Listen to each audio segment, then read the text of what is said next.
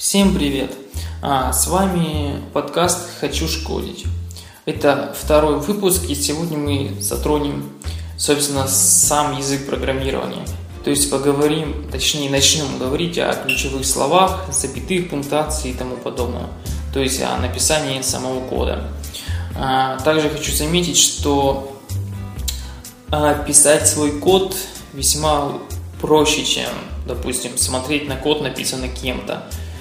Поэтому изучение кода, написанного кем-то до вас, когда вам необходимо его сопровождать.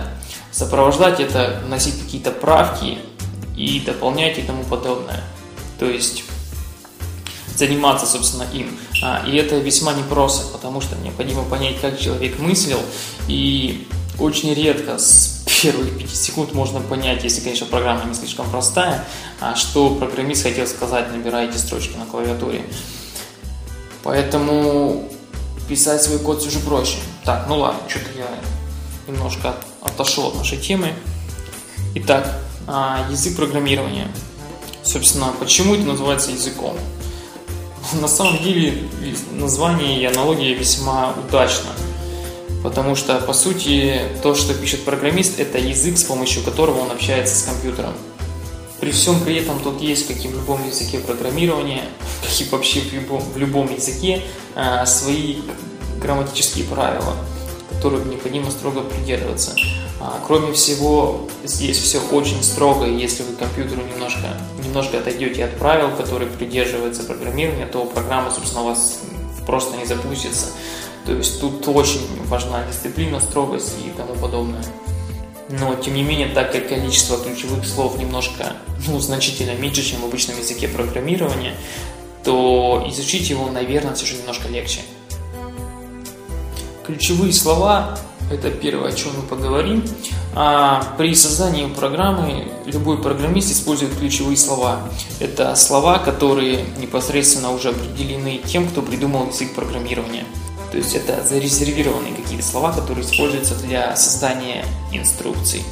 Собственно, я сейчас перечислю некоторые слова, хотя на слух, конечно, воспринимать их очень непросто, но в любом случае стоит дать какой-то пример.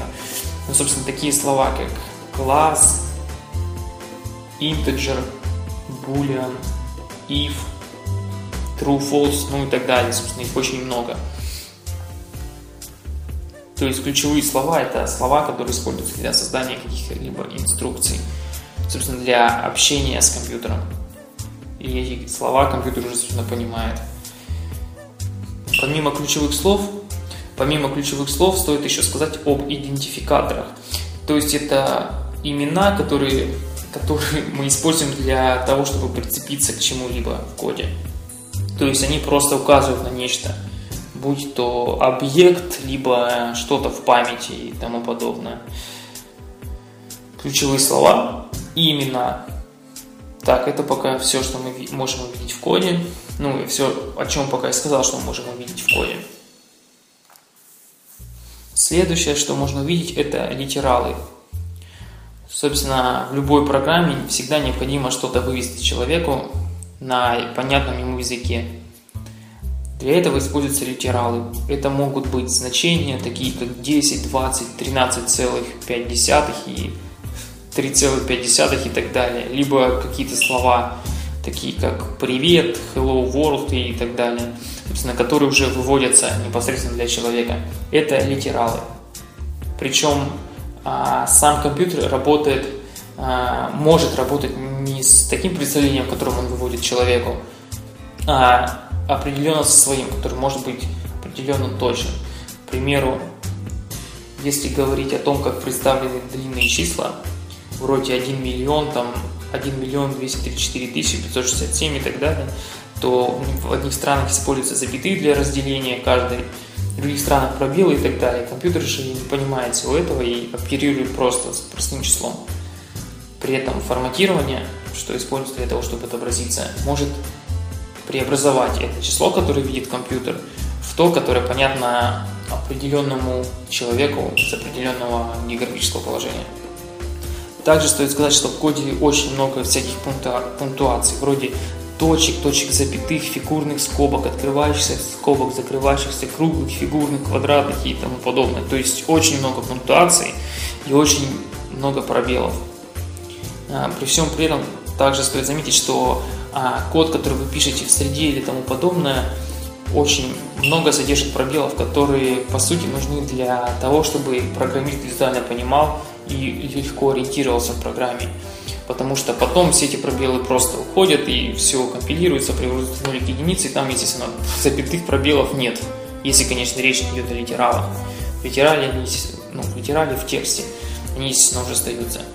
Помимо ключевых слов, идентификаторов, то есть имен и литералов, в коде еще можно заметить наличие комментариев.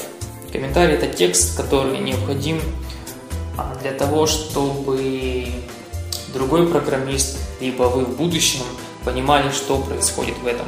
То есть это текст, который может быть написан даже в принципе на русском языке, хотя желательно, конечно, писать на английском, чтобы не было проблем а, с кодировкой если вы запускаете с одной платформы на другую и так далее. А, но в любом случае компилятор это текст, который вообще не влияет на работу программы и нужен только, собственно, программисту и тому, кто смотрит на этот код, чтобы понять, что это. Комментарии могут быть и как на одну строчку, так и на несколько строчек и так далее. Но в любом случае, когда компилятор начинает компилировать ваш код в машинный код, он просто а, игнорирует все эти комментарии, которые вы писали, и берется непосредственно ключевые слова, идентификаторы, идентификаторы литералы, и, собственно, то, что ему нужно для того, чтобы программа работала, полностью забивая на комментарии.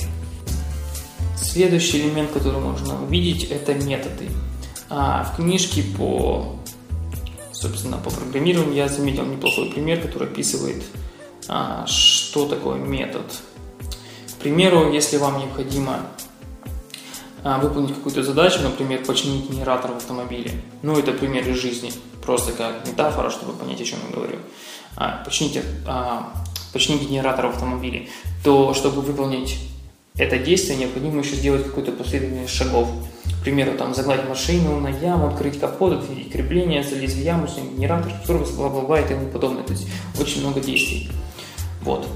А, и весьма удобно было бы создать какую-то команду, которую э, кто-то вызывает и которая выполняет последовательность этих действий. Собственно, это и называется в программировании метод. То есть э, метод, по сути, это какая-то даже можно сказать, что это подпрограмма, которая представляет из себя какую-то тоже последовательность инструкций, но ее нужно вызвать. То есть для того, чтобы метод вызвал, необходимо, необходим начальник, который просит вас починить генератор, то есть необходим тот, кто инициализирует вызов этого самого метода. Но на данный момент нужно понять, что представляет собой себе метод. Это последовательность каких-либо команд. Причем а, сам момент, когда вызывается метод, называется вызовом метода. Как только происходит вызов, то происходит именно последовательный вызов инструкций, которые описаны в этом методе. Собственно, любая программа начинает свое выполнение – с вызова какого-то либо главного метода.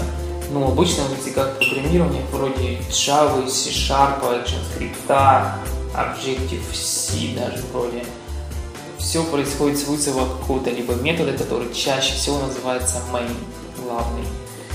То есть, когда вы кликаете на иконку, либо вызываете какую-то а, программу с консоли и тому подобное, то вызывается основной метод, который вызывает все остальные вызывает метод, который, собственно, содержит ваши инструкции, ваш программный код, вашу программу. И все начинается с метода. И в данном случае получается, что вы являетесь тем самым сердитым боссом, то есть тем, кто инициирует вызов метода. К примеру, еще можно сказать о методе, то есть если вам нужно вывести какой-то текст, то вы, собственно, просите среду с помощью ключевых слов показать какой-либо текст. Причем кстати, можно рассмотреть, причем тот текст, который вы показываете, представляет собой литерал. То есть, если взять «Привет, мир», «Hello World», вот «Hello World» — это литерал, который вам необходимо вывести. Причем выводить вы будете его с помощью метода. Причем выводить вы будете с помощью метода, который уже описан в IP, который создан ранее. То есть вряд ли вы будете писать непосредственно обращение драйверу монитора и тому подобное. Вы просто напишите в одной строчке текст, который нужно вывести, и метод, который выведет его с помощью какого-то, допустим, указания нужно вам форматирования. Вот. И это будет инструкция. Собственно, также я не сказал, что каждая инструкция, если говорить о Java, C-Sharp, ActionScript, Object, да, Objective-C тоже, то каждая инструкция как-то должна говорить о том, что она закончилась. И что следующая будет инструкция следующей. Для этого используется разделение. Чаще всего это точка запятой, как в тех языках, которых я только что перечислил. То есть одна инструкция отделяется другой точкой запятой, но чаще всего еще используется переход на следующую строчку. Но, как я уже сказал, это лишь для удобства программиста, чтобы видеть это визуально, то, что одна инструкция, следующая инструкция, следующая и так далее. В целом для компьютера это все пофиг. Так, ну я думаю, на сегодня мы закончим. Сегодня мы обсудили такие понятия, которые встречаются чаще всего при разработке, при программировании. Это ключевые слова, идентификаторы, литералы, а, какие-то либо комментарии, методы, плюс различные инструкции, пунктуацию, форматирование и тому подобное. На этом все.